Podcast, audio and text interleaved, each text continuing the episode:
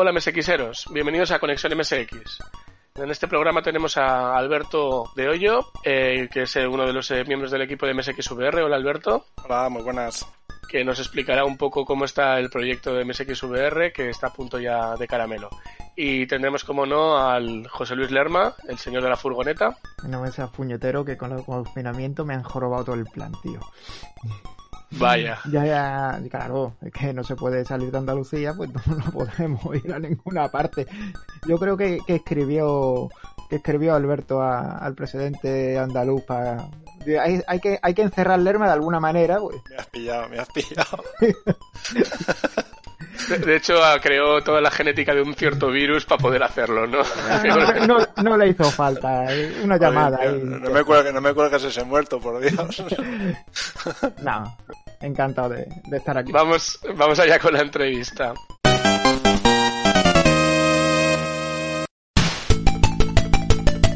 Esperamos que sea de, interés de la gente porque la verdad es que el anterior que hicimos hace, hace un año cuando, cuando presentasteis el proyecto eh, ha tenido bastante, bastantes visitas, bastante- bastantes oyentes y estamos muy contentos y también contigo de que por fin eh, estás llegando al final de- del proyecto. ¿Cómo lo ves, Alberto?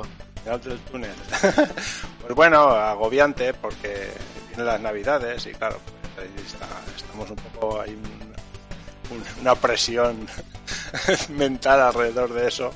Y bueno, básicamente, pues eso.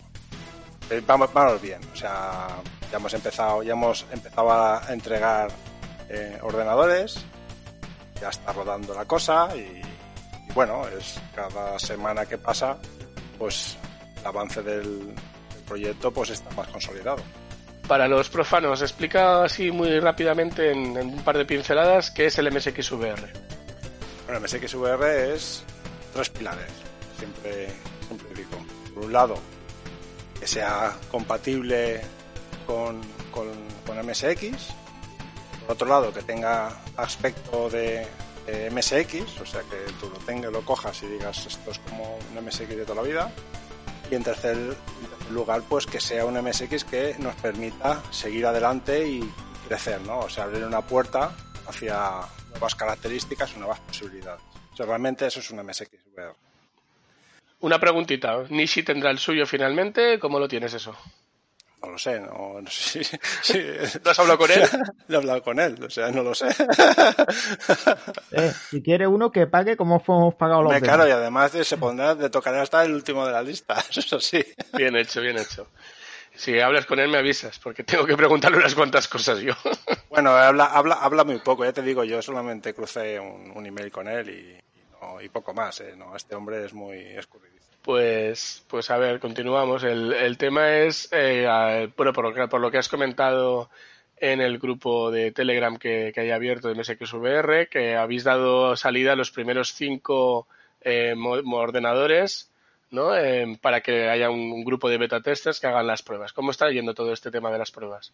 Bien, momento bien, están, pues eso, sacando bugs a cascoporro, como era normal, sobre todo de, de funcionalidad y de usabilidad, pues que realmente, pues eso, que la gente pues lo- lo pone y de repente pues la pantalla pues no se lo enciende por lo que sea o bueno cosas en ese estilo y entonces pues hay que hay que ir haciendo paños al software para contemplar todos los casos que van que van saliendo que ya ves con cinco personas han salido muchas cosas que ya son la mayoría están subsanadas y, y a medida que vaya saliendo más, más, más gente, pues me imagino que irán saliendo más. Eso es, en ese sentido, el tema de actualizaciones online funciona de maravilla, o sea que, vamos, que se está, que el, el comportamiento de todo está funcionando bastante bien. Y los que están testeando, pues están contentos con lo que testean. ¿Ha salido algún bug que te hayan te han reportado algún bug que, haya- que hayas dicho, coño, pero si esto en el modelo que enseñé yo funcionaba perfectamente, como que ahora me está dando problemas? Sí, o, bueno, algún- hay- hay o que tener- alguno- o- o alguna puñetera que no te, que no te esperaba. Mm, Yo donde más estoy viendo los problemas es en la usabilidad, o sea, en cómo responde, o sea, cómo se enfrenta cada usuario con el, con el, con todo, ¿no? Con el ordenador, desde el encendido hasta, hasta el uso. Entonces, hay quien ha cogido y, lo- y no tenía ningún problema y hay quien pues se ha, pues, le, cuesta, ¿no? Se le hace, se le hace complicado algunas cosas. Pues eso, es un poco pues ir puliendo esas, esas historietas. Y luego, pues, el sistema es que es tan grande, tiene tantísimas, tantísimas opciones que, claro, pues alguna cosa falla. Entonces, por los que van encontrando, lo que se va encontrando unos y otros, hemos abierto un, un book tracker y la gente, pues nada, se da de alta ahí, se registra y, la idea es que a medida que la gente vaya eh, recibiendo ordenador, quien quiera va a poder, participar de este, este, ser beta tester si lo desea. Y entonces, pues ahí se dan de alta incidencias que nosotros vamos solucionando y vamos, que lo que es la iteración de todo está funcionando bastante bien. Vale, muy bien, muy bien. muy bien. Eso, está bien porque significa eso, que le están dando candela, le están dando caña, pero ya han pasado 72 horas, ¿eh? Sí, claro, ya hemos empezado a enviar otros ordenadores. Hombre, ¿Eh? a mí no me ha llegado un correo, con lo cual yo no soy otro. No, no, claro. Eso, lo que pasa es que bueno, el, tema del, montaje es, es muy laborioso, ¿vale? Sobre todo porque no hemos tenido suficiente tiempo para elaborarnos un stock que nos permita ir, ágiles con, otras partes del, ensamblado.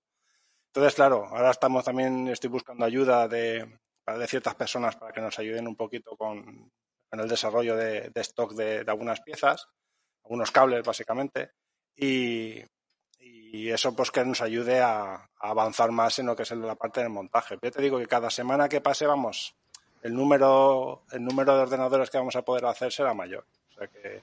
Sí, ¿no? Ir, ya mecanizando, claro. ir ya cogiendo la costumbre y es un pim pam pum, pim pam pum. Ahora también, pues un poco, pues aprovechando todo esto, también pues vamos un poquito, poco a poco, porque más que nada para estar tranquilos y seguros de que nada nos, nada nos explota en la cara. O sea, porque Imagínate que empezamos a enviar, yo que sé, allá, allá donde Cristo perdió el gorro y, detectamos un, un problema que no hemos detectado.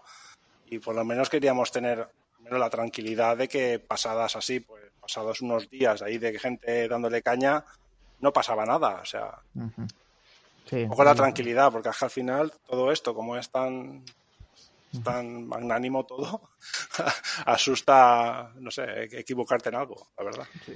Cuéntanos un poco a, qué país, desde qué países tienes encargos. Pues yo qué sé, desde, Japón hasta Ecuador. Vamos, se encuentra hay un rincones del planeta escondido por ahí. Bueno, yo qué sé, pues está Estados Unidos, Inglaterra. Ah, ¿Hay países árabes? O, ah, países árabes también. Sí, es que, es que vi en la foto que pusiste de los de los teclados Vi algún árabe por ahí. Bueno, sí, sí, sí, los hay, hay. Hay algunos, sí. Y los japoneses, eh, yo creía que había menos personalizaciones de los japoneses, pero se han lanzado también a... Sí, la mayoría se lo han pedido. Los japoneses la mayoría se lo han pedido, se lo han pedido personalizado con el teclado. Los cuatro, había cuatro formatos de teclado y más o menos cada uno ha elegido el que más le gustaba. Que una pregunta. Dime quería preguntar una cosilla rápida. Eh, el teclado nuestro es, ISO, ¿verdad? La distribución de teclas es tipo eso, con el, enter gordo de toda la vida. Sí, sí, correcto. Eh, ¿Ellos eh, también tienen, los japoneses usan ISO o ANSI? Ellos utilizan ANSI, creo que se llama. Sí, el ANSI. Y nosotros lo que hemos hecho es una...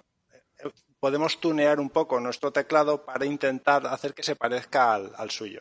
Sí, en realidad es cambiar el tamaño de, la del enter y una tecla que se pone arriba. En este caso, el tamaño del enter no, puede, no cambia y lo que cambiamos, lo que adaptamos es el, shift eh, largo de abajo, el shift derecho.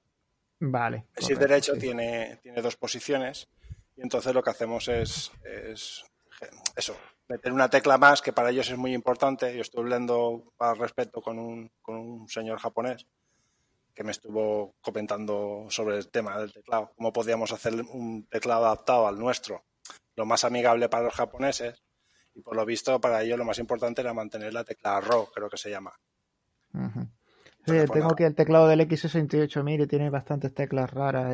sí, sí, hay, muchas. Pero realmente para adaptarla al teclado japonés habría que redistribuir completamente. Bueno, completamente no, pero habría que cambiar muchas cosas del teclado, del ISO. Mm, vale, vale. No, hombre. No, sí, a, nosotros a ti, a mí, a, a, Jordi, que estamos aquí, pues como que nos da un poquito igual que la gente use ANSI teniendo el nuestro, que es reconocible. Pero hombre, para que vea, para ver cómo has ido solventando las mil y una peticiones que te habrán llegado. Sí, claro. Eh, bueno, más o menos, yo te digo, en general parece que los al final habíamos llegado a una especie de consenso de agrado eh, para los japoneses, aunque también es cierto que muchos españoles también se han pedido el teclado en japonés. Sí, porque como, como tienen la, como guardan la, la, letra latina también, entonces claro, pues les, les, daba el rollete de poder ver el kanji ahí o el. ¿sabes? No, no, la verdad es que es chulo verlo, no, no, no me lo llegué a pensar, pero bueno. La verdad que ahora que lo estoy pensando, eh, al estilo Turbo R. Correcto, al Claro, estilo Turbo claro. R. Me cago en mi padre. Tenemos a un señor que ha encargado dos y que ninguno lo ha puesto con el formato Turbo R, fíjate tú. Sí, no, de hecho, de hecho, de los dos eh, va a haber trasplante de tecla de uno a otro. Porque al ponerlo negro con todo el teclado blanco, mm, me he dado cuenta que choca mucho la vista. Entonces hay- habrá ciertas teclas especiales que los pondré en el rojo. Las teclas, hay como que, co- tiene el mismo mecanismo, no es quitar y poner. las teclas hay que ponerlas y quitarlas con ojo, ¿eh? Con, unas pinzas que hay. Claro, claro, con los pincicas y con cuidado que, las, que los keikas estos se agarran, se agarran al, al, al switch que no veas. O sea, ya, ya podéis quedaros tranquilos que aunque caiga de un avión el, el ordenador, la- no, se va, no va a saltar ni una, ni, un- ni una teclica. cuando lleguemos al tema de, de los envíos, ya te preguntaré un par de cositas y eso. Bueno, pues Eh, nada, ya puedes hacerlo. Vamos. No, vamos a ver, el envío, según mm, me parece que dijiste que va por agencia, ¿verdad? Sí, es de, es DHL. Tenemos un DHL, acuerdo vale. con ellos y lo De hacen acuerdo. ellos, sí. Claro, además que le has pedido un volumen de ventas muy grande, de envíos muy grande, entonces te habrán hecho un, un precio Bien, Más un precio, razonable. un precio más razonable, sí. correcto, de acuerdo. Entonces, no, te lo digo porque, claro, a ver, eh, sí, las agencias son más serias y todo lo cua- que quieras, pero yo hacía como opinión, como consejo, aunque como siempre se dice, ¿no? Consejos vendo que para mí no tengo, es que tengas como si dijéramos, una lista de la gente que le llega para que te digan si te da, si ha llegado con alguna incidencia. Más que nada por si tienes que reclamarle a DHL. Claro, claro. O sea, Sí. o sea, eh, que me llega a mí el, el VR, a lo mejor la caja está bollada, dice, coño, oye, la caja, pero luego en- dentro está impoluto, pero que ya sabes que, oye, que esto se ha llevado un golpe. Oye, ¿qué pasa aquí? Que Sí, oye, me como he imagino que la gente- contratado un montón de envíos o se han soltado un dinero, pues quieras que no, pues tener cuidado con, con los envíos. Claro, Y yo mira, te digo que la caja, hostia, con perdón de la expresión, pero habría que maltratarla mucho para jorobar algo dentro, ¿eh? Es decir, Eh, porque le hemos puesto, le hemos puesto triple protección. Entonces, ¿qué quieres que te diga? Y ha- yo me- hay, hay mucho cafre suelto. Sí, sí, hay mucho ¿eh? café suelto, ¿vale? Nosotros hemos hecho algunas pruebas de envíos y, y la verdad es que ha llegado todo bien, de ida y de vuelta. Ahora, es cierto que cada courier de estos o como se llamen, pues te puedes encontrar a quien sea más cuidadoso y habrá quien será un café de narices, pero Sí, coño, mira, yo por ejemplo mandé eh, mandé hace poco, le mandé una caja a Antonio Assembler, nunca he tenido un problema por, por Packlink, jamás, jamás me ha llegado un paquete mal. Tío, le llegó el ordenador roto. Los bordes del ordenador partidos, reventados, macho. A mí se me cayó el alma a los pies. Digo, macho, le mando el mejor que tenía de este modelo, el, el mejor, el que tenía mejor. Y cuando lo vi, digo, tío, mándamelo de vuelta que devuelvo el dinero. Y, no, no pasa nada, yo lo arreglo y tal, pero es que eso, no, ya no te puedes fiar. Y luego cuando fui a reclamar, dice, no, no tienes que mandar la factura de compra. Digo, ¿qué factura de compra te voy a mandar? De un ordenador que tiene 35 años. Dile, "Vamos a dile cagar". peor, no tiene precio. Bueno, sí, ese sí tenía precio. Ah, bueno, yo qué sé, el- los de DHL tienen un, un seguro, me parece Sí, que son... pero, bueno, claro, eh, Pero, claro, el- seguro pero lo, del seguro, caso- lo del seguro es que yo después de hablar con ellos digo, lo del seguro, vamos, es poco seguro. Quiero Ah, decir, tienes que tienes que mandar demostrar el- unas cosas y además son 24 horas y bueno, es un poco un rollazo que es como, no se paga, pero más vale que no se rompa, ¿no? O sea, yo prefería invertir invertir el dinero en, que estuviese bien, bien, protegido el paquete. yo no sé si has pedido alguna vez eh, paquetes en Bulli, cuando le meten el protective, que le meten espuma de esta de, de eh, autoexpandible, eso ya le puedes dar con un, ba- con- con- vamos, con un, con el martillo de Thor le das eso y no se entera la máquina que está dentro. Bueno, antes de que sigamos por, por otros derroteros, vamos a esperar que todos los, los paquetes lleguen bien, porque si no, Sí, sí, sí. eh, Tiene que llegar todo. confiamos en ello y ya está. Porque Y- si- Y, si- y- y- y si se sonsaca por ahí, se cae por ahí el precio de envío, pues bueno, eh, si se cae. venga, continuamos. pero, pero en Twitter. Pero en Twitter, en Twitter. Aquí, por aquí no, pero en Twitter. Bueno, continu- No continu- bueno, Dime. continuamos. A ver, el, el primer lote que, que cerrasteis eran de 500 unidades y ya está cerrado y como hemos dicho, pues ya estáis empezando a entregar, eh, entregar ordenadores. Eh, Sí. ¿Qué tiene que pasar o no para que haya un segundo lote? A ver, el segundo lote está, está abierto desde, desde el 5 de, de octubre, Ujú. ¿vale? Y está abierto, no hemos hecho tampoco, o sea, no hemos querido hacer ningún ruido, aunque ya lo estoy haciendo ahora porque esto ya lo hemos escuchado mucha gente. Pero bueno, no, no hemos hecho, ni hemos lo dicho en Twitter, ni lo hemos hecho. O sea, hemos intentado, lo que, lo que quería era un poco, había gente que se había quedado en la recámara, que quería el ordenador, una vez cerrada la preorden primera. Y entonces, para dar pie a esta gente, que eran unos pocos, y cerrar un poco lo que era la preorden 1 y separarlo, pues decidí hacer los apaños tanto en la base de datos, etcétera, como en la web y eh, abrir lo que es la preorden 2 simplemente para esta gente, ¿no? Que había contactado por, por email y que quería hacer la reserva. Eh, para, este, Entonces, para este segundo lote necesitas un mínimo de personas o No. No, los que hay. los que hay. O sea, si, se- si son 17, 17 podéis hacer. Correcto, correcto. Vale. Saldrá, saldrá un poco, saldrá más caro, pero quiero decir, esto es asumible en ese sentido, vamos. Claro, ahora como ya. De hecho, por eso, por eso el precio también ahora es más. Claro, la carcasa ya está apagada, digamos, con lo cual ahí tienes un margen que te permite ir al, más al por menor. Sí, correcto. Ahora no tengo ninguna necesidad. La gente de las placas, la gente, bueno, los cables, etcétera, son cosas que puedo. o sea, no necesito tener que pedir grandes cantidades. Puedo, si me tengo que conformar con pedir 100, pues puedo pedir 100. No, hay ningún problema. Muy bien. Y entonces, ¿se- ¿seguís estando, ahí seguís llevando un... ¿Lleváis algún orden en las entregas o cómo estáis haciéndolo para, para distribuir? Porque claro, como decías antes, con la, eh, con la proximidad de Navidades habrá gente que te habrá dicho quiero el paquete aquí el día 24 de diciembre o si no te mando al Papá Noel a- o no sé qué. Papá Noel o a, Mira, o a la, o a la ma- o a la mafia siciliana que acaben contigo. Eso, eso a Alberto, eso a Alberto no le da miedo. Lo, lo ma- lo malo es que le amenazan con que le mandan al Lerma. Eso ya- Pues sí, la verdad es que. eh, sí. Iba a decir que sí. Sí, no, hombre. Eh, bueno, sí, hay un poquito de presión con todo esto. Estoy, sí, algún email chungo he recibido, pero, pero bueno, es, normal. La gente pues está nerviosa, llega la Navidad, a todos, a todos les gustaría que eso fuese un regalo y para ellos o para quien sea y si es que sí es comprensible totalmente. Pero hay que ser razonables también, o sea, es que es un volumen de ordenadores eh, gigante. Sí. A ver, yo... Y, vamos, Yo es Es eso, que- si hacéis es un tema- 40, 30, 40, 50, por decir algo a la semana, que son 6, 7, 8 al día, pues, pues hombre, eh, hay que darse cuenta que 500 no llegan para dentro de un mes. O sea, que, que hay que ir poco a poco No, pero- y, y, y recibiendo que y el que lo reciba, pues enhorabuena y a disfrutarlo, ¿no?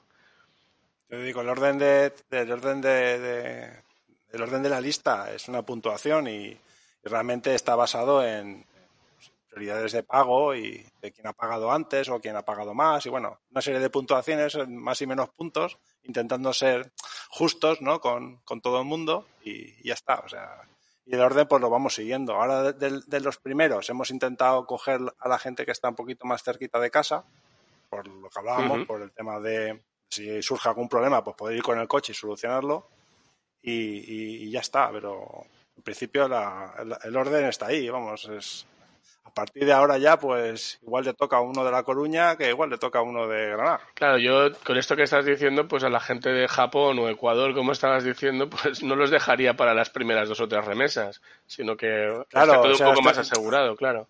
un poquito, pues también hay más puntuación para la gente de nacional, ¿no? O sea, intentando un poquito, tampoco, sin ser injustos con, con, los japoneses también, que a lo mejor han participado y se han llevado cuatro ordenadores, por decir algo. Es, que eh, tirándome piedras contra mi tejado, yo veo que es que si hay un orden de pago, más o menos, como ha dicho Alberto, es que, según mi opinión, no, yo no veo correcto que solo porque yo esté en Sevilla eh, se me mande antes que a un japonés que ha pagado antes que yo. Vamos, es una opinión personal. Yo creo que eh, lo suyo es, y además, quieras que no, también llega a otras partes y tienes más, tienes más repercusión. porque no parece que estás que primero, que primero estás con tu casa y luego ya los restos te lo mandan. No, que va, que va, pero tampoco es así. Quiere decir que no es una cosa que digas todo nacional y todo internacional. No es así. ¿vale? Lo que pasa es que ahora al principio, estas primeras semanas, hemos intentado priorizar un poco los que están, lo que podemos tener más cerca, ¿vale? Tanto a, nivel local como a nivel nacional, pero porque tienes, que entender que yo prefiero que si hay un problema con un, con españoles, pues lo solucione, lo solucione y, no me, va a suponer un, horror. si tengo que, solucionarlo con un tío en Japón, claro, eh, hay que pues pagar el paquete. tío, los gastos de envío, hay un montón de cosas. Es que eso también hay que entenderlo. Yo, te entiendo, yo te entiendo que, que sí, que a ver, eh, al final sigue siendo tu decisión. Exacto. Una, idea. Pero que sí que es cierto que en, si te repartes en proximidad, a la hora de resolver cualquier tipo de incidencia, te, va a ser mucho más rápido, más sencillo eh, resolverle un problema a un tío de Madrid que a un tío de, Berlín. Y, y, también te va a ser más sencillo resolverle un problema a un tío de Berlín que a un tío de, Los Ángeles. Claro, cuanto más próximo, más, más sencillo, menos gastos de envío, menos problemas de aduana y todo lo demás. Pero claro, hombre, es lo que decía yo, que la gente, claro, los japoneses, no sé yo cuántos VR se han comprado en Japón, pero... Es lo menos, es decir, en general, toda la compra ha sido nacional hombre, es que ha, habido un tal nacional, por culo. Nacional y europea, ¿sabes? O sea, ha sido todo aquí.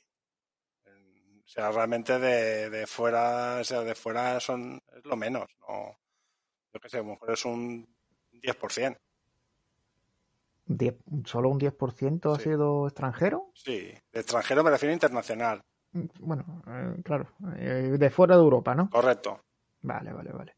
Hombre, tampoco no, tampoco son muchos, pero tampoco son pocos, ¿eh? No, está bien, o sea, está bien, jolín. Para ser una pre-order y para ser, yo qué sé, unos desconocidos y... Sí, hay que adelantar, hay que adelantar el dinero, ¿eh? Que había, había, a mí ha habido gente que me dice, has, pagado esto por adelantado. Digo, no te preocupes, que Alberto es de fiar. Además, yo ya lo he tocado eso.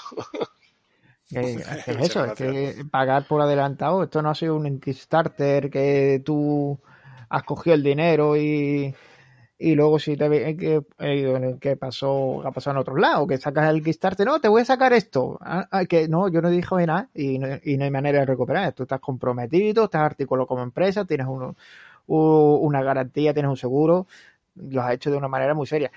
Que claro, que adelantar el dinero, pues hay gente que le parece a, a, mí, digo, coño, quiero, si quiero un VR, quiero un nuevo MSX, tengo que hacerlo así, es que no hay otra. Entonces, eh, yo lo he hecho. Sí, es que, a ver, eh, la preorden inicial fue, fue eso un poco, fue, a ver, me, pongo delante de, la palestra, esto es lo que hay que hacer, me voy a dejar la vida aquí y lo voy a hacer.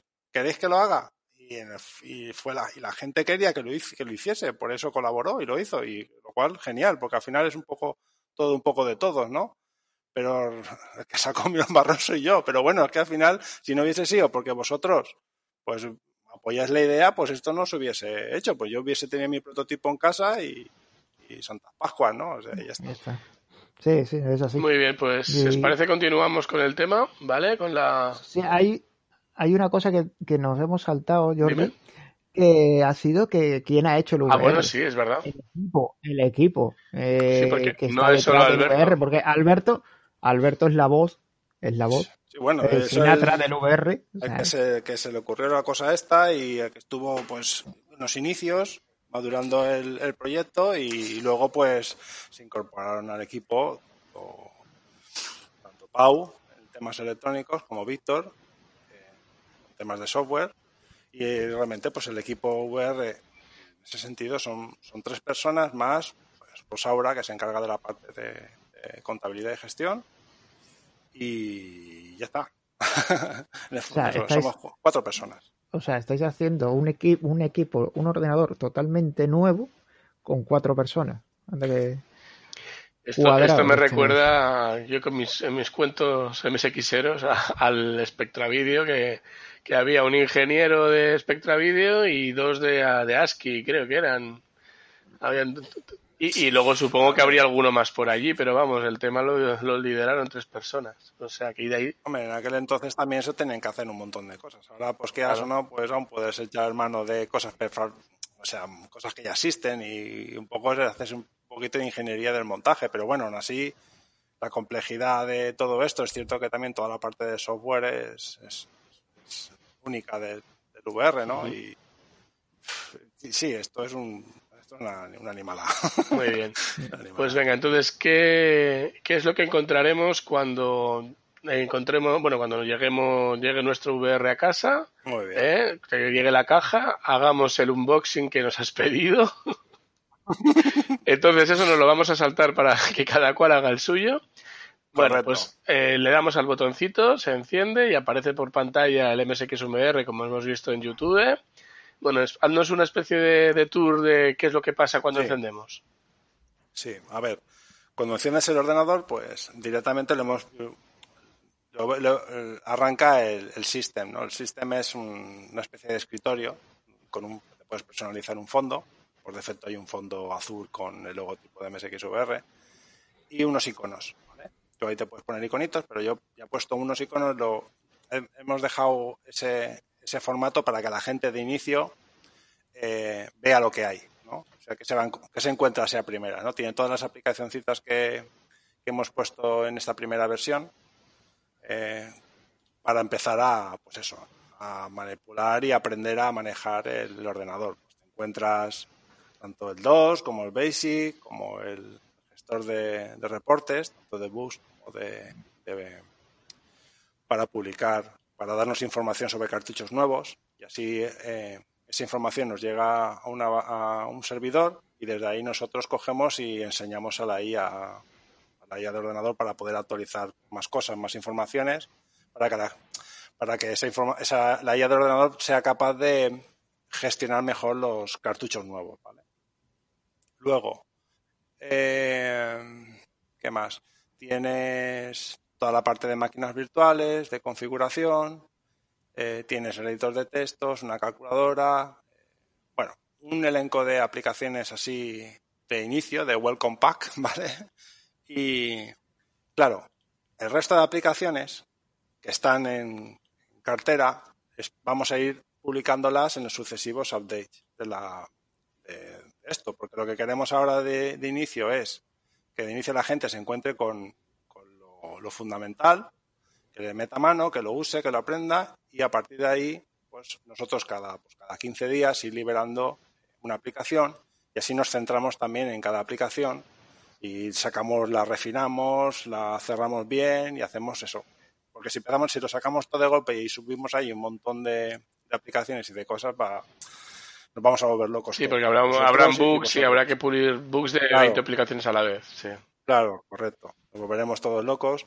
Y, entonces, bueno, pues intentar un poco de hacerlos de forma escalada también para que siempre también tengamos, no sé, también los usuarios tengan divertimento de, ya, saca una cosa nueva, saca una cosa nueva y apetezca también pues actualizar su ordenador y todo eso. Sí, una, una cosita, ¿habéis hecho o, habéis, o tenéis pensado hacer como una especie de calendario de liberación de las de, estas aplicaciones?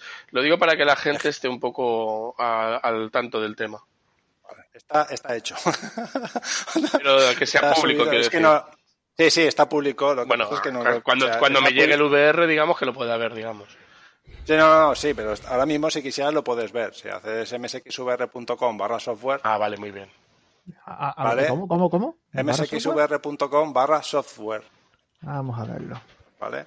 Vamos a eh, Sale una lista, ¿vale? De, de, todo el software que se supone que va, eh, o sea, que está hecho para el ordenador y el que se está haciendo, ¿vale? Muy bien.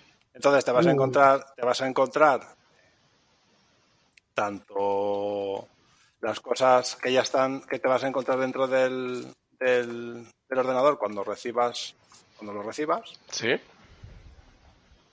Yo también. Sí, sí, sí, bueno, por lo que veo aquí con, sus, con su capturita y todo, aparte de los juegos que ya habéis anunciado, como el Nightmare. Correcto, ahí ves, ves que pues ves si es disponible, si es gratuita o se, o se tiene que pagar, en el caso de los cartuchos. Luego tienes la versión si está liberada, o sea, si ya si está terminada, que es release, Ujú. ¿vale? Que eso significa que te la vas a encontrar cuando, cuando recibas el ordenador. Y luego ya viene la versión beta y la versión alfa. Beta es que está casi casi, que le falta, pues eso, eh, dedicarle unos días para cerrarla y dejarla de acceso a, a- al público. Y alfa, pues es que es una versión un poquito que todavía necesitamos darle un poquito de, de cariño y para que pase a ser beta y de beta, pues que sea. Mira, así, así en alfa está un navegador web, en beta tenemos por aquí un Traxaurus, de, que es un tracker musical para usar los chips de audio emulados, un entorno de desarrollo también en beta, el Gamesaurus, que después me gustaría, eh, Jorge Romero nos ha pedido que te, que te preguntemos sobre el Gamesaurus, eh, también una el organizado bueno una, una biblioteca de juegos multiplataforma. También luego hablamos de los temas de la, de la multiplataforma. Mm, bueno pues la verdad es que tiene muy buena pinta visualizador de imágenes muy bien.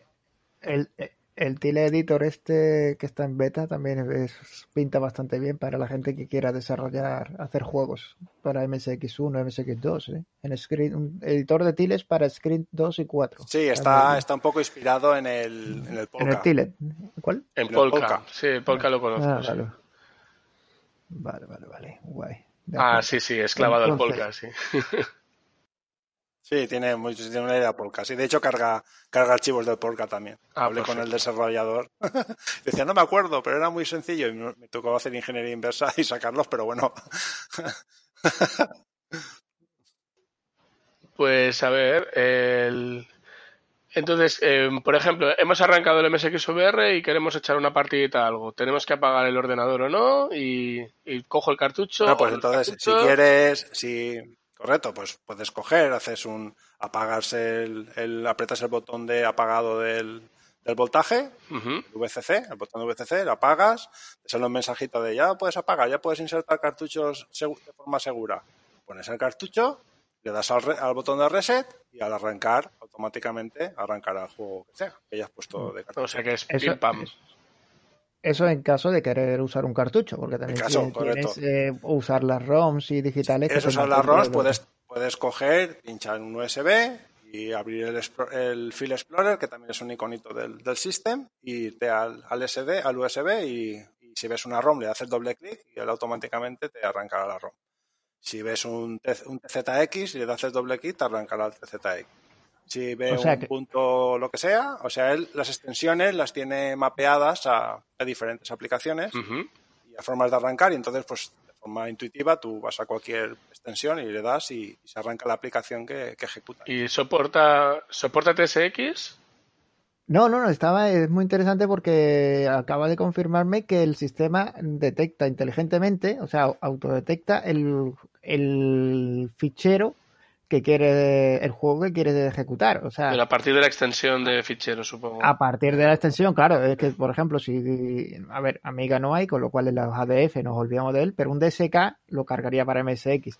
Pues, sí, y, y- En principio, claro. en principio por defecto lo arranca para MSX porque el MSX tiene prioridad, sobre todo las máquinas virtuales, Claro, ¿de acuerdo? Pero eso, eso lo que puedes hacer es, eh, en vez de poner DSK con K, pones DSC con C, sería eh, el disco de, de CPC, y punto- DSS, disco de Spectrum, ya está. Punto ZXDSK o punto CPCDSK son, Vale. son extensiones que él automáticamente eh, asocia a otra máquina Vale, virtual. o sea, Ah, que, no- que no tienes que estar eh, arrancando la máquina virtual, buscando la ROM o el DSK y cargándolo con su programa. Directamente vas con tu ratón, le haces doble clic y tiras Correcto. y empiezas a jugar a Liana de, de Spectrum.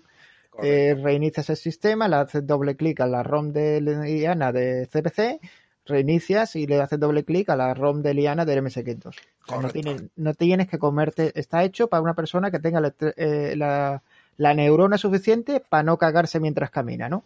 Esa es la idea un poco, o sea, de que de que se asocia todo, se mapea todas las extensiones para que para que se pueda, por eso, fácilmente en doble clic sobre el, sobre el ficherito y él busca la opción más favorable para ejecutar eso. Muy bien. Una cuestión que tenía yo eh, a raíz del inicio que hemos dicho de, de la máquina, ¿vale? Tú has explicado muy bien que arrancas el ordenador, que tienes un entorno, que es, es el GUI, que es el que antiguamente tú llamaste MSX View, no sé si se ha conservado el nombre o... Sí, el, view, el view, es, es todo el interface, o sea, toda vale, la parte de sí. interface de usuario, de interface Exacto. gráfico. Vale.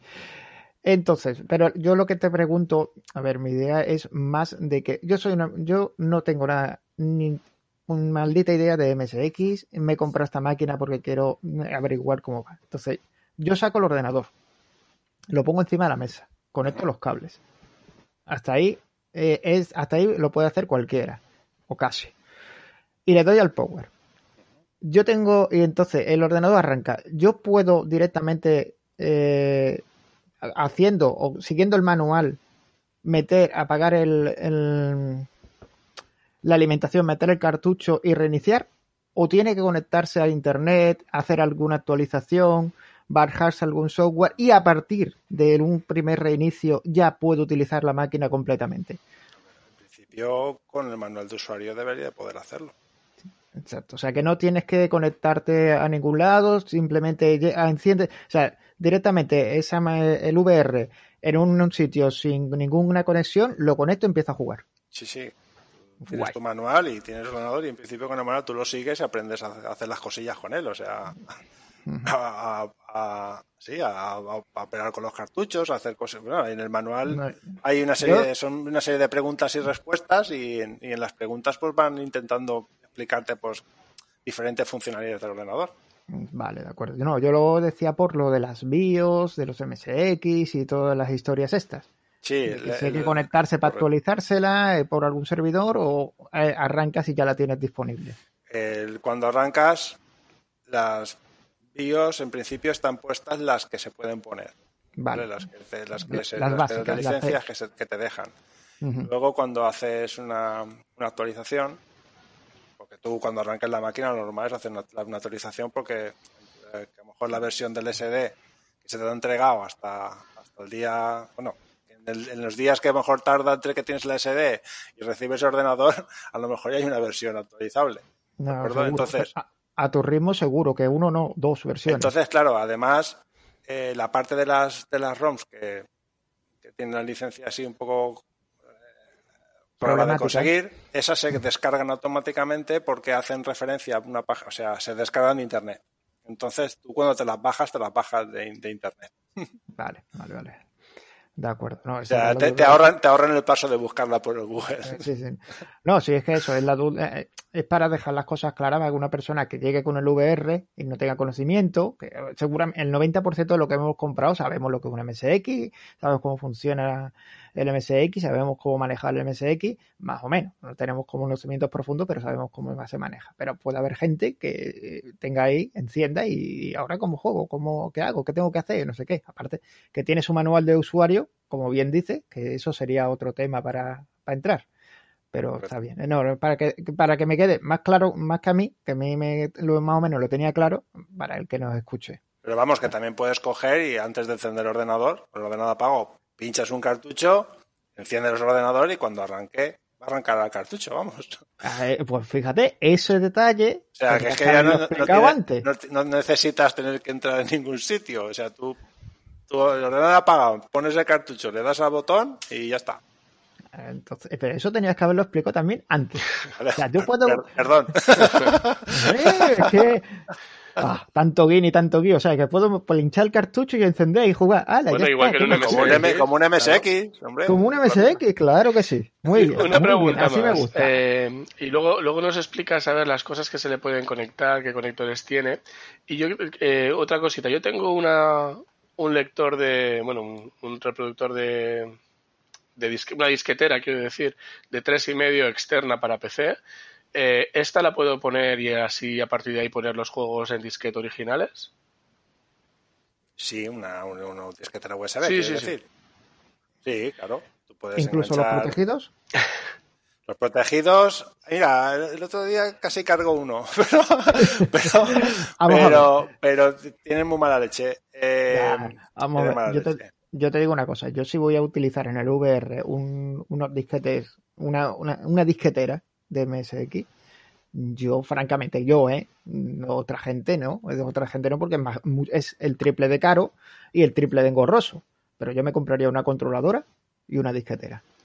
Porque, total, muchísimos MSX, MSX2 e incluso algunos MSX2 Plus venía sin disquetera, tenías que conectársela. el VR hace puede seguir la misma costumbre. No... Yo, soy, cabezón, quiero decir que yo vamos, que quiero conseguir el disque, protegido, vamos, eso, eh, vamos, pero eso va a salir, lo sacaré, lo sacaré, vamos. Pero sí, es un poco complicado. Todo lo que tiene un software se puede, se puede deshacer. Sí, por lo menos está ahí. Quiero decir que por lo menos eso está ahí. Esa puerta está ahí abierta y, le iremos sacando, dedicando algún, algún ratico y, lo sacaremos. Muy bien. pero sí, vamos, por lo menos lo que son los, el resto de disquetes sin ningún problema, vamos. Eso lo lee bien y todo bien. No, no, yo sé que Cabezón y Constante bueno, has terminado el proyecto. Ya vaya, vaya. No, eh, tiene mucho mérito que llevas 5 o 6 años ¿no? con este tema. Sí, mucho, mucho. Yo me acuerdo que el otro día estuve mirando y le escribí hoy, ahora hará 5 años.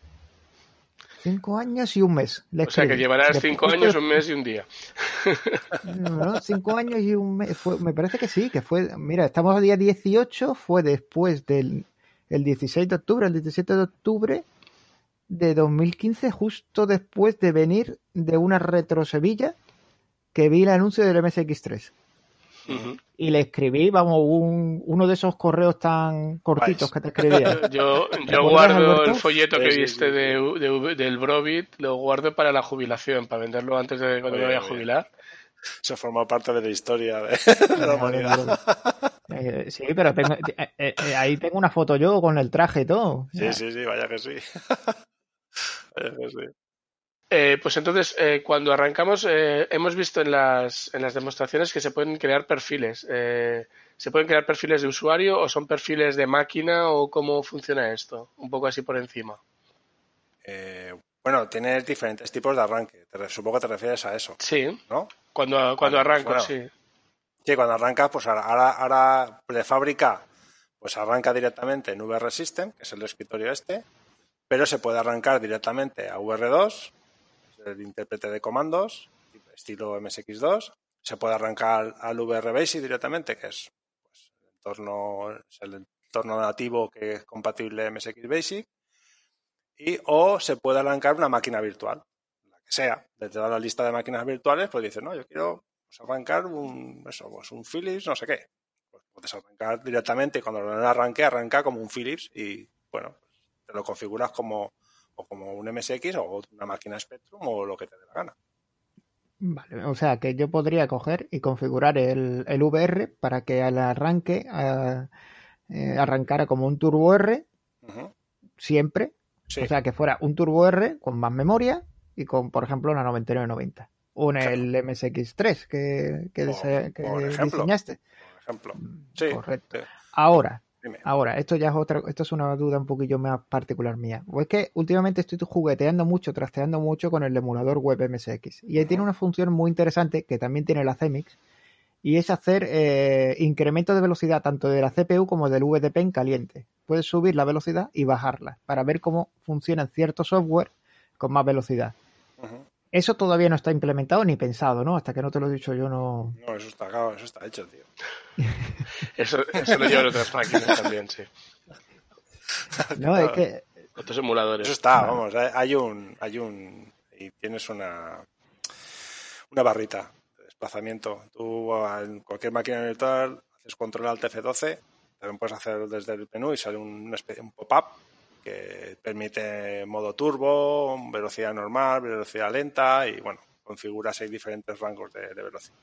De acuerdo, guay. Entonces sí que podría, por ejemplo, poner un, imagínate que cogiera y cargara un 8235 con el, con el VDP cinco veces más rápido y el Z80 a 14 MHz sin que se descojonara nada. Lo que no está, que es velocidad general de todo para hacer lo que tú dices habría que, eso sí, eso habría que, habría que agregar un poco algo de soporte para poder hacer que tenga cada cosa su velocidad. Pero vamos, no, es complicado. yo ya, yo ya asumía que el día que tuvieses el, el VR, toda la parte de configuración de máquinas, le, íbamos a dar una buena vuelta. sabes, lo que hay, ya me conozco. Uy, sí, sí, porque sé, sé, que, sé que a ti te gusta mucho eso, o sea, ya asumía que, íbamos a darle una, un buen meneo. De acuerdo, guay, guay, guay. Ya te mandaré algún hardware raro para que, para que juegues también. Muy bien. Bueno, eh, y de aplicaciones para usuarios, bueno, eh, me has dicho lo de, nos has dicho lo que viene en el barra software. ¿Alguna que tengas, aparte de esas, pensar algo para algo más que interesante? Una eh, suite ¿Sabes qué pasa? Que no, tampoco quiero poner cosas así que están demasiado, están en pre-alfa, porque es que si no, después a lo mejor ya, ya, es mucho riesgo que a lo mejor el proyecto pues no acabe ¿sabes? Pues que acabe en un cajón. Entonces, prefiero poner cosas que, tienen, tienen, seguridad de que acaben saliendo de, algún día, ¿no? En algún momento. Hombre, yo te digo yo que ya solo el listado de software que viene en la página es bastante, bastante importante, bastante interesante. Sí, tiene un poco de todo y, la verdad es que hay muchas cosas que están, tienen ya muchísimo trabajo detrás. Y yo te digo, sobre todo todas las que son las partes, las versiones beta, muchísimo, o sea, están, están muy adelantadas, muy, vamos, están casi para salir. Lo que pasa es que es eso, que necesitamos un poco de tiempo exclusivo para decir, pues cerramos esto, cerramos esto. Y también aprovecharemos el book tracker que hemos montado también para que la gente, pues, quiere participar en esas betas, pues se pueda hacerlo también teniendo el ordenador en casa, pues yo me gustaría echarle mano a, esta, a este ayudaros en esta herramienta, que me interesa que salga guay. Pues bueno, pues adelante, perfecto. O sea, así mejor, más pulida saldrá. Entonces vas a abrir una, una como te diría, un canal de, colaboración entre los usuarios y, el equipo, ¿no? De, de hecho, los testes ahora están utilizándolo. Estamos trabajando en esa línea y la verdad es que se está comportando todo bastante bien.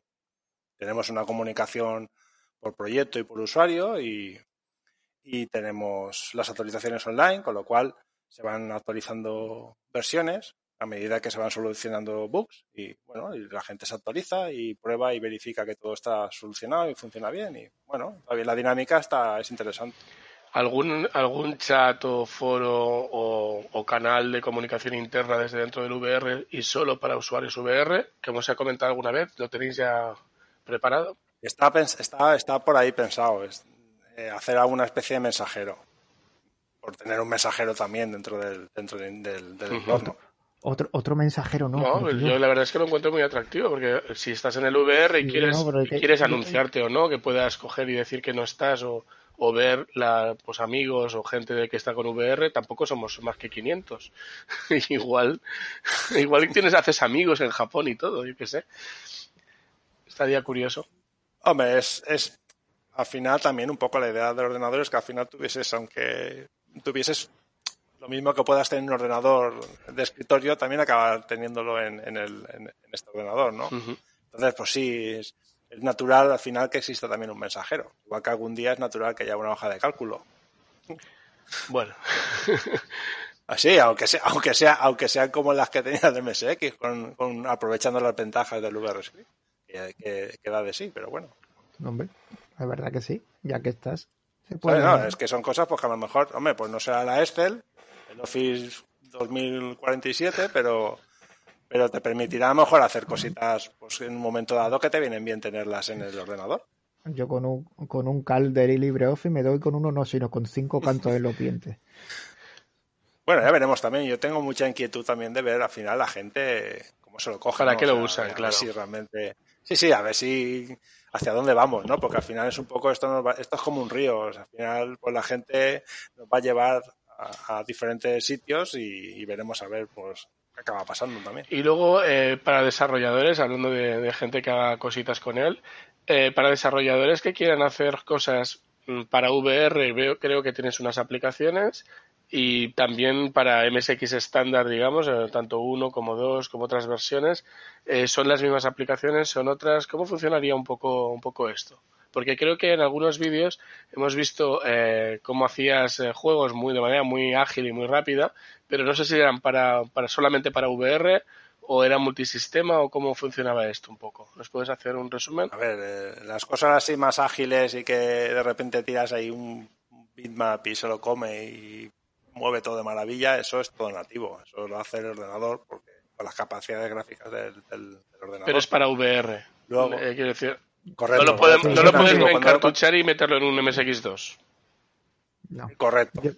¿Vale? Eso es nativo. Cuando hablamos de nativo es solo para MSXVR. Vale. Vale, Lo puedes encartuchar, pero no lo vas a poder ejecutar en un MSX. Exacto. Ujú.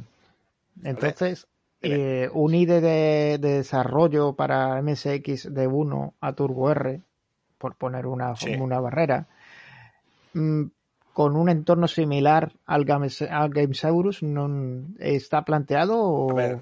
El Gamesaurus Sí, en sí mismo tú te- o sea, te- es, es como te permite crear plantillas, ¿vale? De cosas. Por ejemplo, puedes montar escenarios solamente. Pues si quisieras tiene un mapeador y tú podrías montar escenarios para tu juego de MSX1.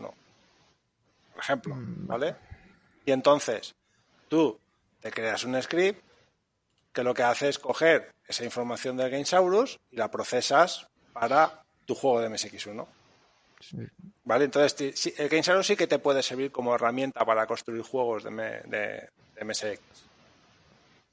Puedes tener, por ejemplo, a un, tú puedes dividir, o sea, puedes tener a un señor que es simplemente diseñador o grafista y utilizar el Gamesaurus, él se va a encargar de dibujar las pantallitas, de ponerte los moñigotes, los actores por ahí, y eso genera un archivo.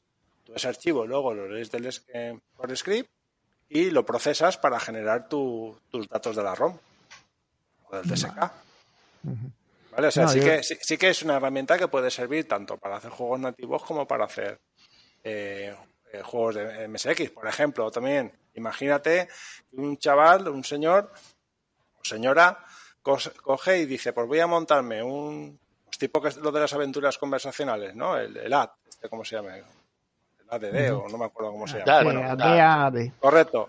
Pues tú imagínate que ahora monta una, una chica y dice, bueno, un chico coge y dice, voy a montar eh, una cosa, una plantilla en Gamesaurus para hacer juegos de naves o para hacer un plataformas. Entonces, y ella lo deja preparado para que tú cojas y, y simplemente cojas y te agregues ahí, modifiques cuatro cositas en el Gamesaurus de forma visual y cuando sale le das un script y automáticamente escupe y te genera una ROM de tu juego. De acuerdo. ¿Vale? Vale, no, sí, no. Yo, yo pensaba en algo más eh, como la CPC telera y la, y la churrera, que tienen un entorno más integrado, que es como si fuera todo un- en un pack. Pero es, también, como tú lo dices, también es bastante Hombre, al interesante. final es pero eso para O sea, de hecho, tú podrías tener, que es una cosa que quiero habilitar, que es un botón, o sea, una opción del menú que te permite ejecutar un, o sea, una código tuyo, una especie de un código script, que lo que hace ya directamente es lo que pilla del Gamesaurus, lo, lo- lo genera la ROM o, o lo que sea, ¿sabes? Para permitir también generar, eh, que la gente pueda generar como plugins de Gamesaurus para hacer cosas. Y así integrarlo todo en el mismo entorno. No, yo estuve viendo que me pusiste, no me acuerdo si era en, en Twitter, una herramienta para convertir gráficos. La verdad que estaba muy bien para convertir gráficos desde un BMP a, Sí. BMP a Screen 5, Screen 8, Screen 12, lo que te diera la gana. correcto. Y- Eso está, ese, es el ese es el Image Viewer, o sea, el visor de imágenes, que ese es el que tú puedes cargar, entonces te permite pues, hacer cositas con las imágenes. Y una de las cosas que puede hacer es exportar. Y puedes exportar eh, a diferentes formatos de MSX.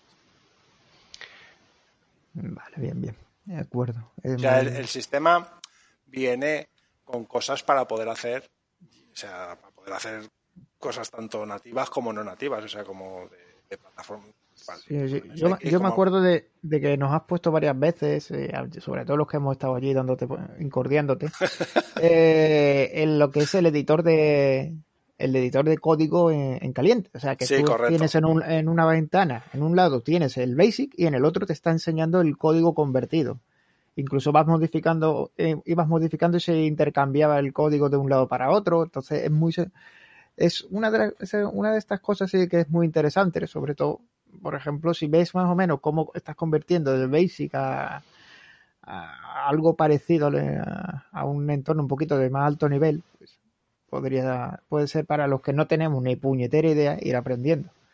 bueno, el Basic está ahí, el VR Basic pues tiene el editor. Sí, no, pero hombre, ya es decir, con el editor que permite pues, editar el Basic de forma más, más amigable y, bueno, pues el Basic es, tiene esas ventajas, ¿no? y con el y con todo lo que aporta el VR Basic, pues todavía más. O sea, tienes, tienes el depurador y tienes ahí. O sea, pero eso, bueno, eso es la línea del Basic. En la línea del, del desarrollo eh, para MSX o otras plataformas, pues tienes el VRScript que te permite, o sea, que te permite por lo menos también trabajar con un, con un lenguaje de más alto nivel y generar código ensamblador Z80 o, del, o, el del, o el del Commodore 64. Eso es otra cosa que teníamos que, preguntarte, lo que era el desarrollo para otras máquinas no MSX. O sea, a través del VRScript generas código tanto para MSX, también puedes generar código para Spectrum, para Amstrad CPC, para Commodore 64 estaba o estaba en, proyecto. Estaba, ese, todavía no está. O sea, la parte de generación de código al, al Commodore 64 todavía no está. Sí que eso, está, a partir del, sí que está, eso a partir de MSX, del, ah, eso a partir de VRScript. El VRScript, correcto. Luego está el, luego está la herramienta, el, el, AS, que es la herramienta que ensambla, compila y linka los, los tanto VRScript que lo procesa y lo genera ensamblador y luego él ya se encarga de compilar el ensambler, de linkarlo y, de generar las ROMs o lo que sea. ¿Vale? Es otra herramienta. Entonces, tú puedes directamente trabajar en el ensamblador y, generar la ROM o puedes trabajar en VRScript y en ensamblador y generar la ROM. Al final, eh, al final necesitas una librería, ¿vale? Que yo tengo hecha una pues para con, cosas de MSX1, de MSX2 y pues me gustaría seguir extendiéndola pues con cosas de V con el código que tengo del V9900, del OPL4, ¿vale? Ir agregando esa librería para que la gente, pues quien quiera usar esa librería la pueda usar y quien quiera utilizar su motor de toda la vida, que lo tenga en ensamblador o lo que sea, pues, que, pues eh, cada uno que se ponga lo que quiera, vamos. Pero la idea es que por lo menos me gustaría ofrecer algo ya para quien a quien no tenga nada, pues que tenga la opción de poder comenzar por algo. Muy bien. Entonces el VRScript, digamos, sirve para todo. Sí, sí, sí, correcto. El VRScript tiene el modo nativo, que es el lenguaje a su libertad máxima, o sea, ahí sin restricciones de ningún tipo y se lo come todo y es una maravilla. Y luego el VRScript pensado para generar código en ensamblador. Tiene, más, tiene una serie de restricciones, se parece más al C, ¿vale? Y, está, y está fuertemente tipificado porque necesitas hacerlo así para que se genere el código de forma cerradita y medida. O sea que, digamos que, la, gracia es esa, que podremos hacer, eh, digamos, el que quiera aprender VRScript podrá usarlo para hacer juegos exclusivos de VR, pero también podrá coger y hacer proyectos para, para MSX1, MSX2. Correcto, correcto. Muy bien, de manera mucho más ágil. En realidad lo que es el MSXVR es el soporte del VRScript. Es, es la base sobre la que, la de que sobre el, el VRScript ha crecido. Francamente, todo, si te fijas, todo está orientado a trabajar con el VRScript. Es, es un engranaje que, se, que se apoya todo sobre el VRScript. El VRScript es el que te permite construir código, el que te permite manejar eh, y, generar la ROM, que te permite todo. y luego de, porque el, el, Gamesaurus, eh, a fin de cuentas, es un VRScript, mm, pero en, más modernizado, un estilo más bonito y, más sencillo todavía. Es VRScript, lo que pasa es que tiene un apartado visual. O sea, pues está, te lo presenta en ventanitas y cosas así, pero al final lo que tú escribes dentro es Claro, pero sí que es eso, es que el VR, el MSXVR es eso, es un, podrías haberle llamado VR Computer y que seguiría siendo la misma máquina, lo que pasa es que no tendría el logo de MSX y, claro, no tendría la misma gracia. Le hubiésemos quitado el, el, el, el, la leitmotiv este, la base fundamental, hostia. eso sí. Pero que me refiero que la máquina, a ver, su su núcleo, aparte del MSX, que es sobre la que quiere crecer, eh, lo has lo has parido de manera que es el VRScript, igual que en el MSX, el, la BIOS y el BASIC son el núcleo sobre el que el sistema crece. El, el, el, MSX VR crece sobre el VRScript, que es, eh, es, el, el MSX Basic y la MSX BIOS del siglo XXI. Muy bien, una cosa es mía, me lo has explicado bien, muy bien. Esto sería un poco el concepto. Mándale un ordenador, payo. Me tiene que mandar dos.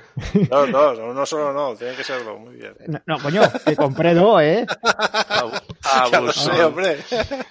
Tranquilo que, no, tranquilo que lo tengo marcado ahí. Nada, tranquilo. Hombre. Ponle bomboncitos, pone también, eh, pone bombones. Eh, no, a mí no me hace, no me hace falta eso.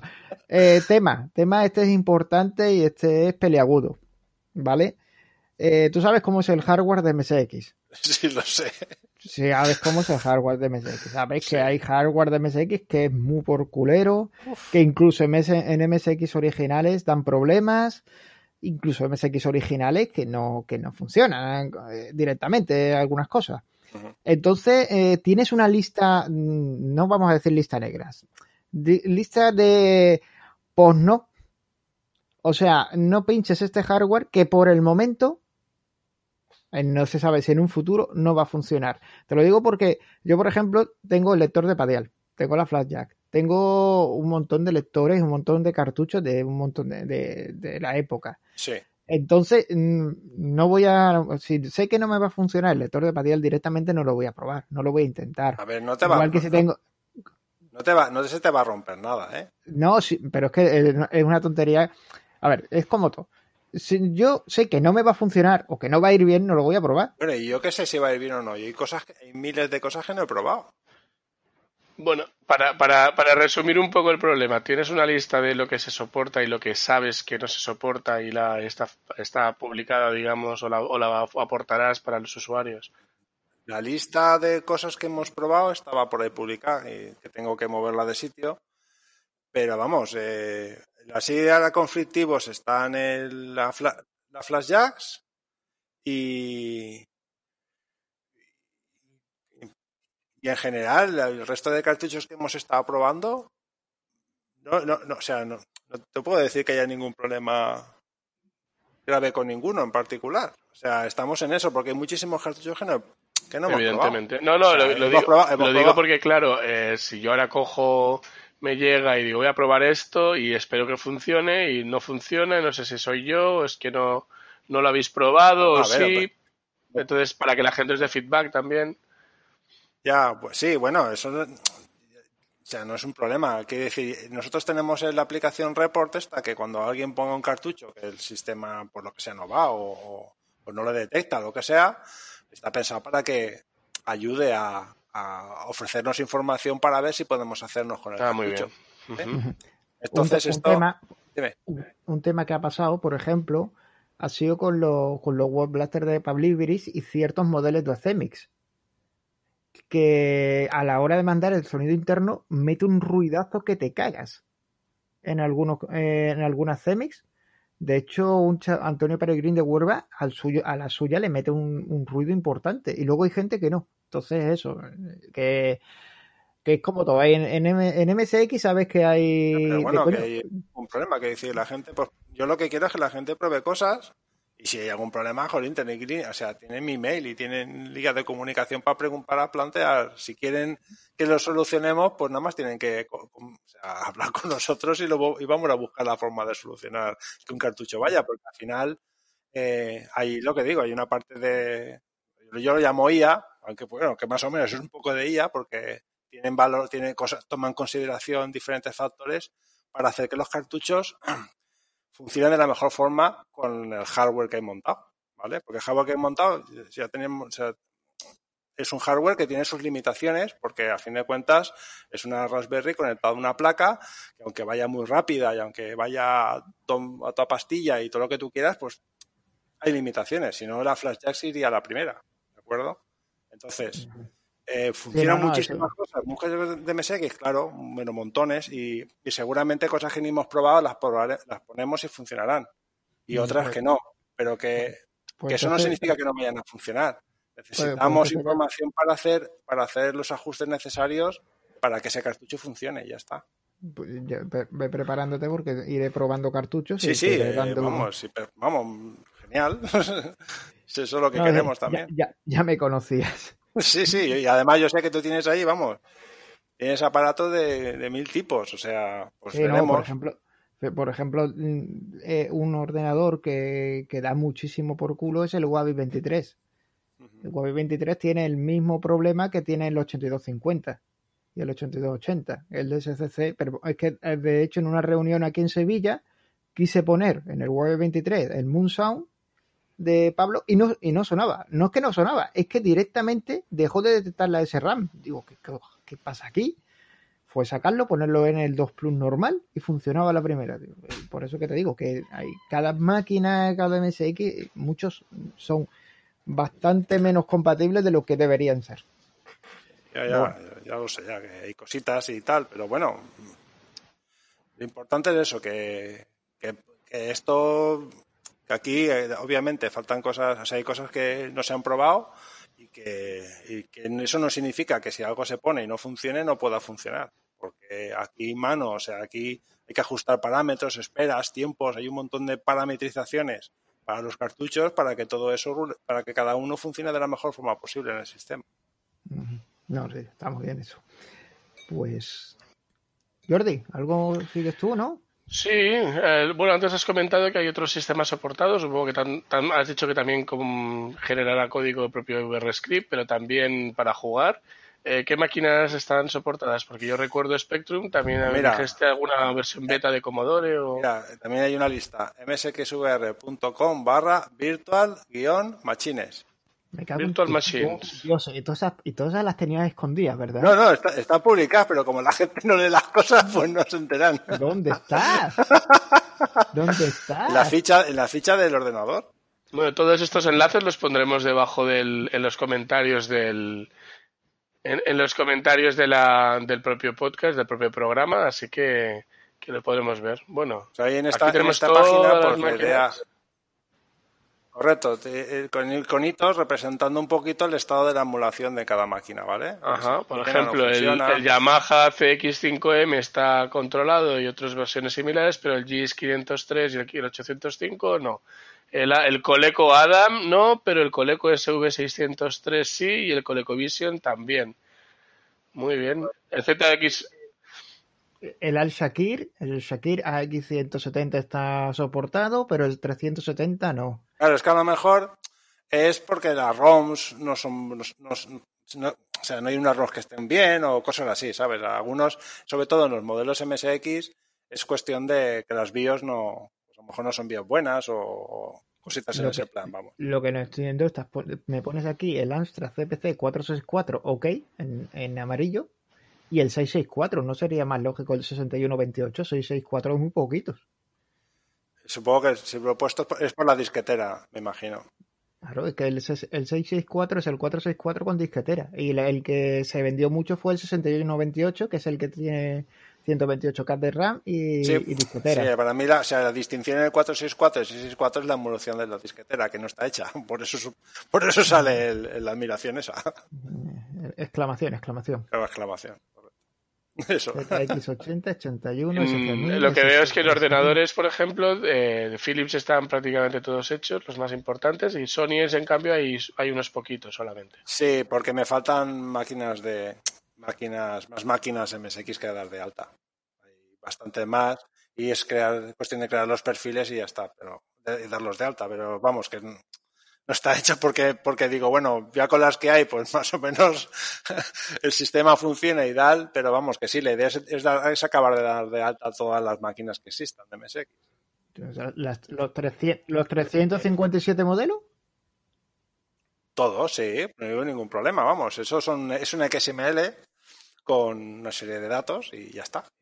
Y luego eso engancha con las, con las BIOS carpeta y ya está. Y se da de alta máquina. Yo te digo una cosa, a mí con un, con un 8235 con un turbo, y con un turbo R, el resto me sobran, pero bueno. Sí, a ver, si al final, si al final estas máquinas es más que nada, pues, por tener la biblioteca, las referencias, pero No, final- sí, y por, y por hacer de, de testeo de, de, por ejemplo, sabes que los Toshiba, al tener el VDP propio, eh, por ejemplo, el Uridium no tenían que hacerlo de otra manera. Sí, ese también para, entrar en esas cosas, correcto.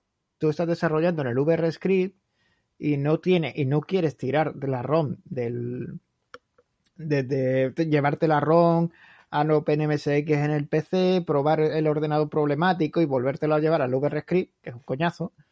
Si lo tienes soportada ese ordenador que son los problemáticos o los que tienen la, la memoria partida o los que tienen la memoria en el slot cero, que son bastante puñeteros, pues mira, dentro de lo que cabe lo tienes, lo tienes listo. Pues mira, a lo mejor cuando me, me manden de vuelta el HC90, el Victor HC90, el que tiene un, un Z180 a 6 MHz, te lo mando para que te lo estudies. ¿Eso que se abre así por páginas o cómo está eso? No, hombre, está, está guapo. Ese ordenador, ese ordenador se lo Además, me, me, llegó, lo que pasa es que el hijo puta del japonés me lo vendió sin teclado. Luego vendió el teclado aparte y, y, se pagó el, do, el triple por el teclado que por el ordenador. Cuando se enteró, lo, separó. Muy bien. pues aquí tenemos la Master System, Game Gear, eh, la SG-1000 y la SC-3000 de Sega, estos cuatro. Los Spectrums, excepto el ZX80 y el 81, que bueno, hay que ser un poquito más oca con eso. Eso sí que era hobby. Sí. Hostia, eh, estaba viendo el otro día en Amiga Web de que en los años 80 Commodore hizo una oferta de descuento de que si le mandabas un ordenador te descontabas 200 dólares para comprarte un Commodore 64. Y recibieron un montón de ZX80. Claro. Pues por lo visto los usaban de tope de puerta los cabrones de Commodore. Bueno, es que tenía un, tenía un, un KD expandible a 16 si no me, con, un, con un cartucho externo. Bueno, con eso aprendió muchísima gente porque el enfoque del, del Spectrum del ZX80 y ZX81 era hobby directamente. en los años 70, sobre todo al principio, los ordenadores, como sabéis, eran, era, se montaban por, piezas prácticamente y con, por kits y era para, para trastear y el ZX80 y el, 81, y el 81 básicamente servían para, para eso, para que la gente, pues, los espabiladillos hicieran cosillas en su casa y tal. Claro, luego, luego ya cuando ya se pasó a los Spectrums Commodores eh, en condiciones, el Big 20 también, por ejemplo, ya, ya era un poco más en condiciones, pues ya era otra historia. Y a colación de todos esos después ya salió el, el MSX, el Amstrad, el Spectrum Plus, el Spectrum 48 ya salieron después de toda esta generación. Sí, sí. No, yo te digo que el primer ordenador que yo tuve entre las manos fue un Big 20. Eh, ahí mi, hermano quería un Commodore 64 cuando fue mi madre a comprarlo al corte inglés a Las Palmas de, Gran Canaria y vio el precio y dice, e, ese que es igual. Y le, trajo un, y, le, trajo un, Big 20, ¿sabes? Sí, es curioso cómo convivieron en el mercado ambos, sí, sí. Eh, ¿Hay alguna decisión de todo este durante todo este tiempo de, desarrollo o de una lección que te hayas, que hayas lamentado y dices si hubiera podido, si ahora pudiera, cambiaría tal cosa por tal otra? Pues a mí si era en frío, no, no sabría pues, Entonces quiere decir que has elegido bien. Porque te acordarías. yo, te pongo, yo te pongo la pregunta más, más, más en bandeja. Si ahora con lo que tú sabes ahora, te pudieras ir al principio del proyecto, con lo que tú sabes ahora, ¿vale? Te vas al, principio del proyecto, ¿hubieras diseñado todo el sistema sobre, un, sobre la PI o hubieras diseñado una placa sobre una RM totalmente nueva? No, se hubiese, hubiese, utilizado un SDC, o sea, hubiese utilizado una PI, o, sí, seguro. ¿Cómo, cómo? Seguro, vamos. Hubiese utilizado, hubiera utilizado la PI, hubiera seguido con la PI. Sí, eso seguro, porque porque de momento es la mejor opción. A, niveles de productividad, vamos. a, niveles a lo mejor si dijese, pues hay que montar un MSX VR, pero tuneado para 5, ¿vale? Y aunque cuesten 2.000 euros cada uno, por decir, entonces sí, entonces, entonces hubiera tirado, hubiese tirado por otros derroteros, pero para hacerlo así, no, así os doy un dato de, de, del canal este de, los de Amiga Way, estoy, que estoy hablando con, eh, muchas veces hablo con ellos. El, las famosas, archifamosas vampires que han sacado, que valen una pasta para Amiga, se han vendido cinco mil y pico unidades ya, ¿eh? Joder, yo no sé, la gente la, más hace que vender. Vale 400 euros. Sí, hay gente. hay gente para todo. No sé, yo, la gente también dice números que yo no sé si me creo al final. ¿eh? No, no, no. Esto... Bueno, yo creo que el MSX tiene la limitación de, de público que tiene y, y, bueno, hay que aceptarlo como es. Tiene la. No, el MSX, Jordi, yo, yo me estoy sorprendiendo mucho cómo está entrando con. O sea, se está o, o lo están descubriendo ahora o a, algún americano lo lo ha visto, le ha llamado la atención y se ha, está expandiendo, pero hay muchísimo, muchísimo canal, o sea, tanto como muchísimo, pero hay bastante material yankee. Sí. He visto, he visto un poco. Y no, no sé si lo he comentado aquí alguna vez, pero yo el, el año pasado estuve en Estados Unidos y hice una rutilla por el oeste y estuve en Salt Lake City y fue el único día que pude dedicarle un ratito a buscar una tienda de, de retroinformática y caí en una tienda de, parecía una tienda de barrio y tal. Aquello era, bueno, pues el, el era, era un, vamos, todo un, un desorden brutal y no lo encontré, le fui y le pregunté y tenían allí un HM10P con su Nemesis ahí pinchado, que le había llegado de un lote o de no sabía del qué y bueno, le dije, le, le pregunté, y no, no, digo, no, no, interesarme no me interesa, era para saber si tenías algo y a ver si hubiera tenido otro, un cartucho que me hubiera hecho falta, pues a lo mejor sí, ¿no? Pero, pero lo tenían, lo tenían allí. Entre, al lado de todos los Ataris y, y Una escopeta. eh, exactamente. Y de Atari, Mega Drive, Genesis de allí, había de, vamos, de un montón de sistemas, pero esa- ahí tenían un MSX en un rincón. Salt Lake es la capital de Utah, ¿no? Sí, Y, O sea, el estado de los mormones. Eh, la capital de los mormones, sí, sí. Es la capital de los mormones. Sí, Vale, sí, bueno, vale. es- lo digo la Pues capital de los mormones porque cuando vas al centro de, de Salt Lake City lo, lo ves. Es, Ah, es Esa gente alucinante. maneja billetes, esa gente maneja billetes. Mm, Sí, muchos. Muchos, Dejémoslo muchos, ahí. Muchos, muchos. Sí, sí, es para verlo en la, en la catedral esa que tienen montada allí, es alucinante. Bueno, tienen un tienen un centro, por lo visto, ya en Off Topic total, que tienen un centro de conservación de genética de semillas y no sé qué, y ADN de animales que los flipa, por lo visto. Pues seguramente, y un centro de convenciones que lo usan dos veces al año o algo así para ciertos eventos que es alucinante. O sea, y aparte de la catedral que tienen a 100, a 100 metros de allí. Es, bueno, es, eh, es lo que tienen esta gente. Pero bueno, eh, sí, off topic, off topic total. ¿Y el- hay posibilidad de comprar el software de VR, el que tienes ahora mismo en digital? ¿O ver. es en Está pensado, ¿vale? O sea, los cartuchos son regrabables, ¿vale? Sí, me- la parte- algo leí que tenían tecnología USB, ¿no? Sí, son regrabables, o sea, tanto, tanto, tanto la parte del MSX VR, que se apoya del USB, como la parte de la ROM, ¿vale? Del, del- del cartucho. Entonces, eh, la idea es poder ofrecer esos cartuchos también, pues, para poder grabarse ahí, bueno, grabar tu propio software y a la larga, pues igual eh, poder disponer de la versión digital de, de los juegos también para que tú mismo pues te la descargues y, la, y te la grabes en el, tu cartuchito virgen, vamos. Vale, guay. Y una cosilla más, que eh, esto viene a colación del hardware y de los otros equipos, ¿vale? Sabemos que eh, yo pincho mi cartucho de MSX y juego mi juego de MSX.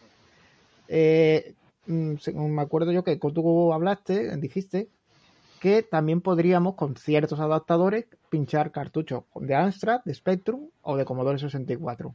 Ujú. ¿Los adaptadores esos están en proceso? ¿Tardarán unos meses? O, tardarán. o están en la cola? Tardarán un poco, porque, Vale. Porque vamos, porque es que no, o sea, no nos ha dado la vida. No, que no, yo lo, enti- que yo lo entiendo. Están, están, Pero yo por están- mi- por- están concebidos, igual que el de la Master System e incluso el de la Mega Drive. El de la Mega Drive utiliza dos slots. Sí, por la, se- por la cantidad de señales que maneja, correcto. supongo. Entonces, eh, lo bueno, lo chulo, que ya había, todo eso son cosas que estaban pensadas también para, para saber que por ahí tenemos también una puerta abierta de cara a, a coger hardware de, de otros sistemas, ¿no? En este caso, juegos de otros sistemas. Claro. Es que es por seguir con mi, con mi labor evangelizadora.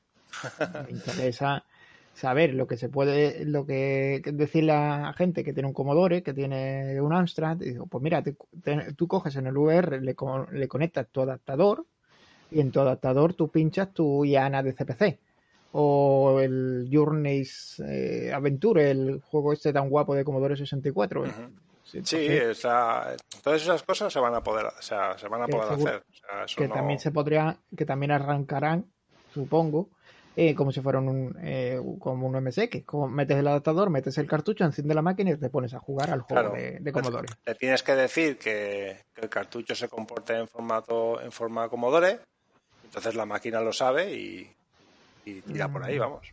No, no, yo me refería de a máquina apagada, eh, cartucho de Commodore insertado, máquina encendida. Claro, sí, sí, pero tú antes tienes que decirle que eso ah, claro, que eso está en modo Commodore. Vale, vale, vale, vale. Eso habrá que verlo, porque a lo mejor esa información no se puede obtener del interface de, cartucho que hay. Tienes que decírselo antes. En alguna especie, en la configuración del, arranque, tienes que decir el slot 1 se comporta como MSX, o como Commodore, o como lo que sea. Y entonces eso ya se queda guardado y tú ya haces marcha. y la pregunta que te hice el otro día de, configurar los cuatro slots como un slot primario del mismo slot, bueno, supongo yo que sería muy complejo y no, tendría, bueno, tendría utilidad para el que quiera grabar eh, cartuchos flash de 4 en 4, pero eso ya es una cuestión locura del Lerma. Tú tranquilo que no, se puede, te lo estoy preguntando, ¿sabes? Yo no, no te lo pregunto, yo lo, lo, estoy comentando en voz alta, pero no te lo estoy preguntando. se, pueden hacer cosas raras con los cuatro slots, pero pero bueno, o sea, es cuestión de, pues, de ver, oye, pues, eh, ¿se puede hacer esto? Pues meter un poco de cabeza y ver qué, se puede llegar a hacer. De luego, grabar cuatro cartuchos ahora mismo se puede hacer, pero no sería, se podría hacer a la vez, pero sería de forma distribuida. O sea, grabar uno, grabar uno, grabar uno, grabar uno. Entonces el software al final puede hacer que simular que graba realmente en los cuatro a la vez. Vale, o sea que eh, sería secuencial, ¿no? Iría grabando un, dos, tres, cuatro, pero sigue, sigue, sigue ganando el tiempo de estar sacando y metiendo los cartuchos. Desde luego grabarías eso, pues en el pues a lo mejor en, en modo grabas, grabas cuatro a la vez, realmente, aunque te cueste un poquito más de tiempo, pero grabas cuatro a la vez. Sí, pero le pones en modo turbo, como en el Turbo R, que claro, tú, tú lo has visto, la velocidad de, un, eh, de grabar una ROM en el Mega Flash en un Turbo R y una en MSX2 como cojas una ronda de un mega o dos megas, dice, voy a darle a grabar, voy a tomarme un vaso de agua, ahora vengo. Sí, bueno, supongo que dependerá de la ROM y tal, porque también tienen sus tiempos de espera y sus cosas para que se grabe todo bien, pero sí. No, yo digo de los cartuchos estos multiflash que se que hacen Calamar y que hace Carmeloco y todos estos cartuchos que se pueden hacer para hacerte tus compilaciones y todo lo demás. Son ideas que uno tiene y tal. Bueno, pues yo encantado, Jordi. Mira, hemos llegado a una hora y veinticinco, no nos hemos estirado mucho. Bueno, dentro de lo previsto, sí. Sí, no, no nos hemos alargado mucho y eso que yo he desvariado un rato. Vamos a ver, yo reconozco mis limitaciones, tío. Yo no. ¿Cómo voy a mejorar si no reconozco mis fallos? Em, sí que sí que animaría a Alberto a cuando ya empiece a, despejarse un poquito y tal, sé que lo tiene planteado, sé que tiene previsto una serie de tutoriales de programación de, de VRScript de, de, de Gamesaurus, pero es que hay mucho interés en ese, en ese entorno.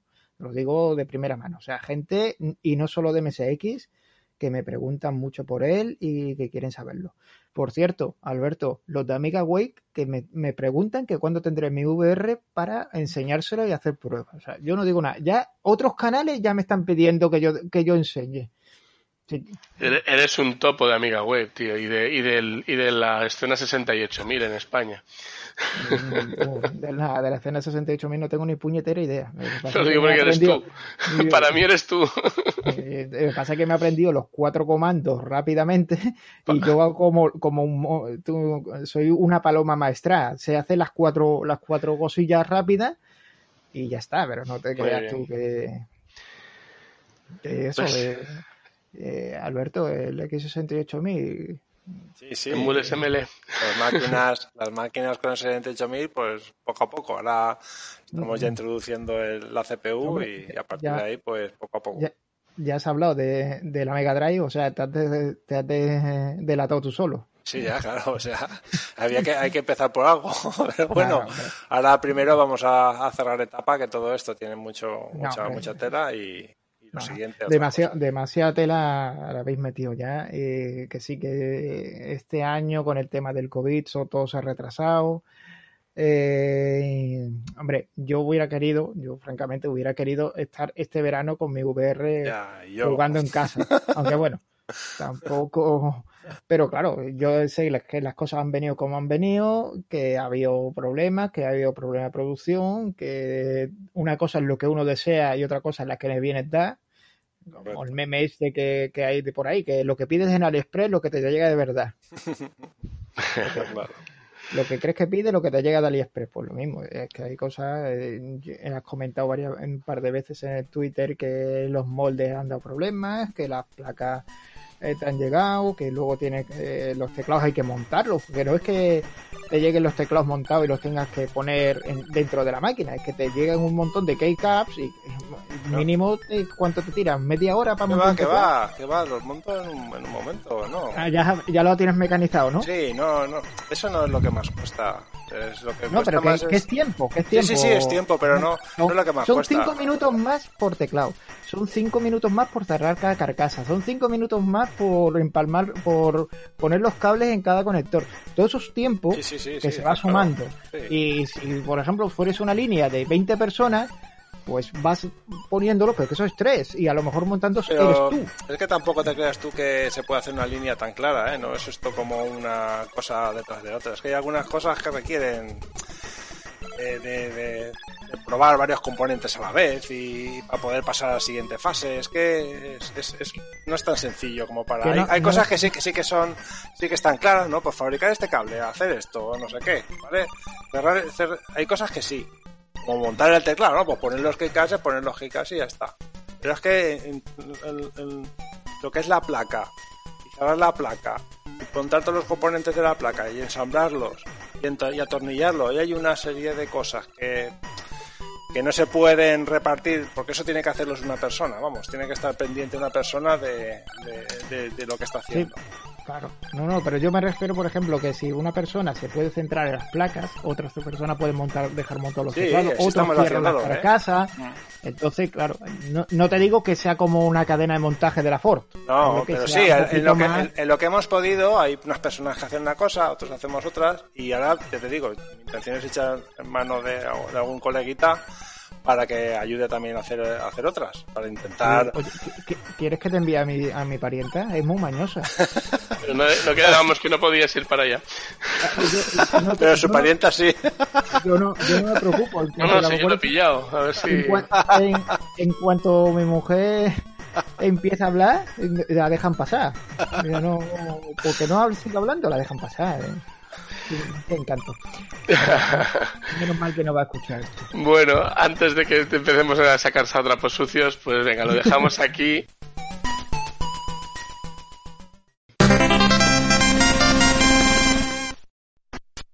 Eh, muchas gracias Alberto. Eh, esperamos eh, poder, poder ver los MSXVR en casa lo antes posible. Y, pero vamos, que, que muchas gracias por tu esfuerzo, que la gente tenga un poco de comprensión y nada, gracias José Luis por, por, tus comentarios. Bueno, pues nada, nada más por, por, por, hoy, por el programa. Esperamos que os haya gustado y como siempre, salud y MSX. Conexión MSX.